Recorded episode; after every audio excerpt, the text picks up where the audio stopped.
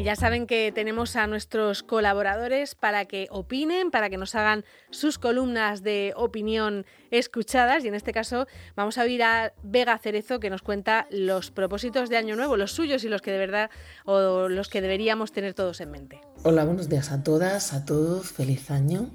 En esta primera columna me gustaría hablar de los propósitos, que son esas listas que hacemos al iniciar el año normalmente y que bueno, en la que eh, vamos poniendo una serie de, rutinas que nos gustaría implementar en nuestra vida o algunos de los hábitos que nos gustaría desechar de ella.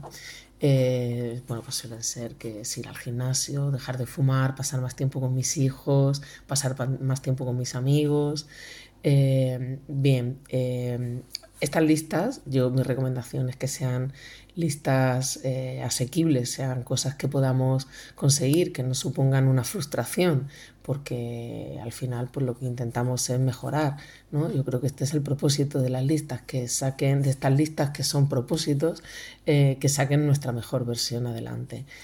Me gustaría pedirles que en esa lista de propósitos incluyéramos la cultura la cultura como, algo que implementamos en nuestro día a día, que tengamos eh, la costumbre de mirar una vez al mes las carteleras de cine, las carteleras de teatro, qué exposiciones hay en nuestra ciudad. Em, bueno, que miremos qué libros hay en nuestras librerías, en nuestras bibliotecas, que leamos un libro al mes, si es que no tenemos el hábito lector implementado eh, en nuestra rutina, es decir, que miremos todas aquellas cosas que hay a nuestro alrededor, toda esa oferta cultural eh, que de alguna manera tenemos que salir a buscar, que no es una oferta cultural que, consumamos en casa de manera más cómoda, como pueden ser eh, los contenidos de plataformas, por ejemplo, que también está bien, pero yo me refiero a esa cultura que hay que salir a buscar, que hay que, que hay que encontrar y que acercarse a ella, implementarla y dejar que nos ayude a a mejorar nuestra inteligencia emocional, nuestra empatía, nuestra capacidad de ver el mundo desde diferentes prismas.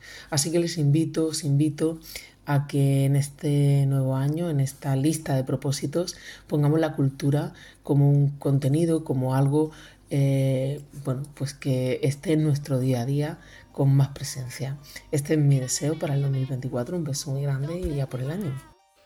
Pues nos lo apuntamos, ¿eh? incluir la cultura entre nuestros propósitos de Año Nuevo.